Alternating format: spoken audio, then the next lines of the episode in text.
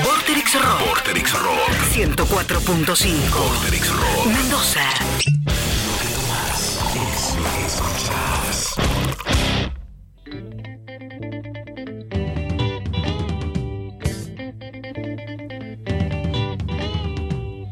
Vamos a inaugurar eh, sección que después se transformará en un podcast. Recuerden que tenemos nuestro podcast, ¿no? De Tomémonos un tiempo. Se meten ahí a Spotify, ponen Tomémonos un tiempo en el buscador y ahí aparecen nuestros podcasts. El último es el de la entrevista a Felipe Piña del miércoles pasado. Pasado.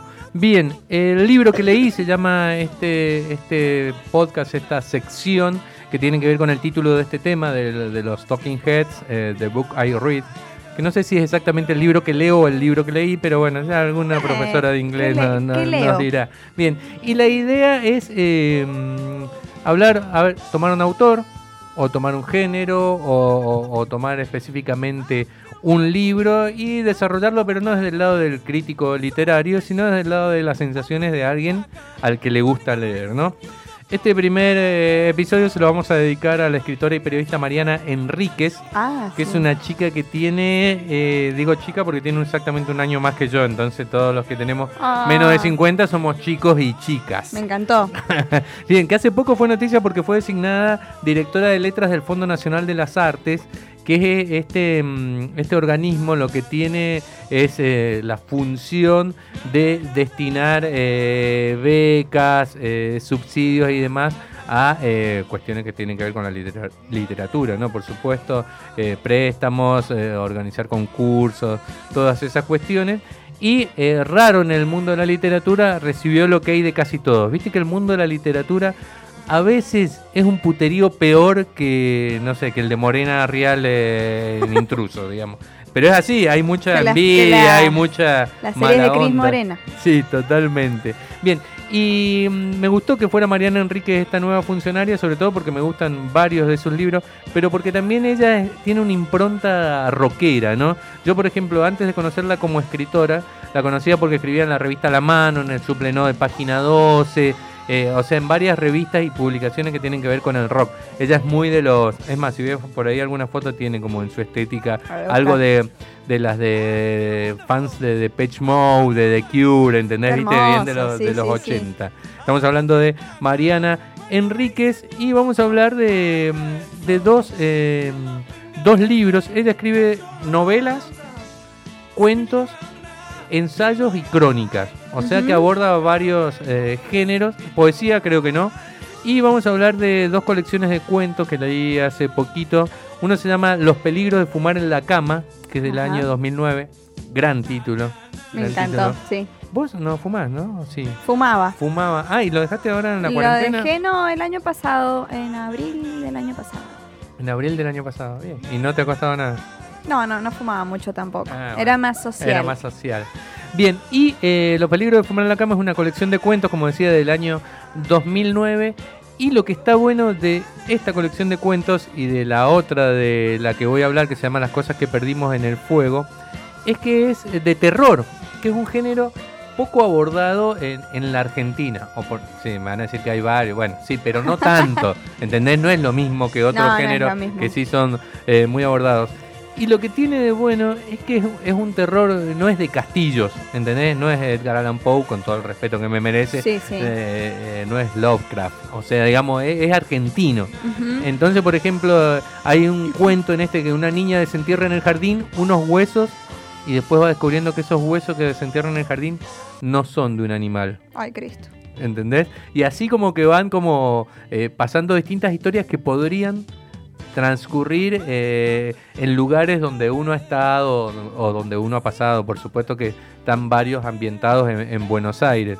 Después hay otro que es de unas chicas que se bañan en un paisaje natural y se empieza a enrarecer todo. Eh, La verdad que está eh, muy pero muy bueno. Después otro que es muy, muy interesante, este creo que se llamaba El Carrito que es eh, un mendigo que es eh, muy mal visto en un barrio así de, de primera, un barrio privado, un barrio de clase pudiente o cheta. Eh, la verdad que eh, muy bueno porque te mete y posta que, que te da miedo, ¿no? Ah, Eh, no, no lo voy a leer. no lo voy a leer. No, no sirvo para el terror. No, es que, ¿sabes que hay mucha gente que no sirve ni para el terror, ni escrito, ni, ni película? No, película No me ni hago loca. pipí. No, no, yo No, soy no. fan del género de terror, muchas veces subestimado. ¿Eh? Por ah, las películas de terror son todo. No, hay películas de terror malas y buenas, como también hay películas épicas buenas y Claro. malas, como también hay dramas buenos y malos. O sea, el género en sí mismo no es Quizás malo. por eso he visto Claro, películas malas. En sí mismo no es malo. Claro, no. Yo entiendo al que agarró tres películas malas de terror que las hay Sí. Sí. eh, y después no quisiste ver más nada. Creo que me pasó eso. Pero no. Ahí yo Y que te. soy muy yo miedosa. a muchos les digo porque arranquen, por ejemplo, si no te gusta y querés y no, y no sabes bien qué ver y no te querés con- con- encontrar con una porquería, huye de la película de Jordan Peele, Sí, Get. Out. Es buenísima, digamos. Y hasta tiene un trasfondo social, ¿entendés? Sí. Nosotros, del mismo director, también es buenísimo. Si querés arrancar por películas Bueno. que no sean como para cabeza de termo con muchas así tripas, que claro, no sea gore, esas ¿entendés? cosas no Esa- me esa- agradan. esa Como demasiado. demasiado, sí. No, eh, Sí, vi una por peli esa. que tiene un poco más de suspenso, que se llama Los ojos de Julia. Ah, no la vi esa. No la recuerdo, no se las No. voy a contar. suena, ¿sí? Pero, claro, eh, bueno, no, la ve- no me acuerdo bien la película, pero me dio, me dio temor, pero eh, y mucho suspenso que estaba como, "Ah, ¿qué va a pasar ahora? Y esa me gustó, pero fue la única que he visto. Las demás, horribles, tripas, eh, monstruos, eh, irracional. No, no, no me gusta eso. Bien, el otro libro que quiero recomendar, el que recomendé primero la colección de cuentos de peligro, los peligros de fumar en la cama, el otro es Las cosas que perdimos en el fuego, gran título también, y este es de 2016, que tiene un cuento que se llama La casa de Adela, que es de una chica, una, una, una nena, eh, 10, 11 años, que le falta una mano, tiene un muñón, y es una chica que tiene eh, una casa con todos los juguetes que todos quieren, pero nadie se junta por eso y los que se juntan son medio interesados. Bueno, y a partir de ahí se desarrolla la trama. Es pero buenísimo. Yo me acuerdo que se lo leía a los chicos, a mis alumnos, y como locos se ponían. ¿no? Eh, transcurre en un barrio, no sé si en Morón, en Lanús, en, en Buenos Aires, y la verdad que es un cuento, pero realmente eh, genial. Así que recomiendo esos dos libros. Después ella, como les decía, ha escrito novelas. Eh, Bajar es lo peor es la primera, la leí, no me gustó tanto, es de un rockero, pero es del 95, después tardó 20 años en volver a escribir. O casi 20 años, ¡Guau! 19 años. Muchísimo. Y ella lo cuenta porque dice que en ese momento recibió como mucha atención de la prensa, eh, eh, digamos como que muy siendo muy chica se le vino a los 21 años, ya era considerada una escritora, no sé qué, entonces como que con toda esa presión tardó mucho después en escribir.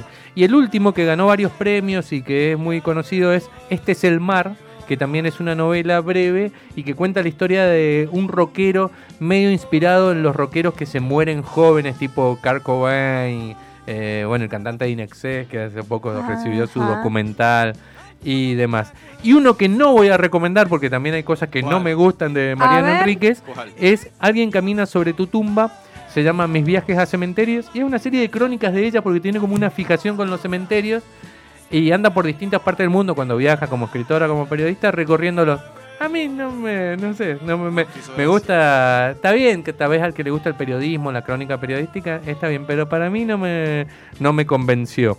Eh, y uno que sí voy a recomendar es un cuento largo o novela breve, como quieras denominarle, se llama Ese verano a oscuras, que tiene una publicación que está ilustrada incluso. Y cuenta Ah, la historia de dos encontré. chicas del 89-90 que, eh, te, te acordás de época de hiperinflación, apagones Sí. y demás. Sí, y sí. que bueno, están como descubriendo un mundo, son adolescentes. Pero bueno, nada, esos son los tres libros entonces recomendados de la columna de hoy, Los peligros de fumar en la cama, Las cosas que perdimos en el fuego, las dos son colecciones de cuentos, y por último, Ese verano a oscuras. Voy a esperar ese libro. Eh, Sí. Estoy, estoy- estoy leyendo ahora El Padrino. Subite un toque más que te escucho medio, medio bajo. Ahí, Ah, hola. ahora sí, Ahora sí. está muy lejos. Estoy con El Padrino ahora leyendo. Ah, ¿y qué tal? Bien, bien. Bien. He visto las películas 200 millones de veces, pero el libro es otra cosa. eh. Tremendo. Hermoso. Mira vos, yo no lo he leído leo- el libro. ¿eh? Después voy a leer esa que decís vos. Bien. Acá me, me tiran en el nuevo orden de Hollywood, ¿quién deberá morir primero, segundo y tercero en las películas de terror? ¿Viste cómo era? Lo, lo que, a mí lo que me pasa es cuando, viste, cuando dicen las novelas son todas iguales, las películas de terror son todas iguales. Pero en realidad, el- si respetás el género, todas las películas del mismo género son Y iguales. las de policía tiene el policía vivo un con la pareja tonta que al final descubren esto. eh, la comedia romántica, una pareja imposible que después parece que funciona y después no funciona. eh, es como parte de- Del del patrón. género, ¿no? Sí, sí, Ahí totalmente. tienen que seguir un, no, Un orden, un modelo, un modelo. Claro. Bien, ¿qué vamos a escuchar ahora, Carlita?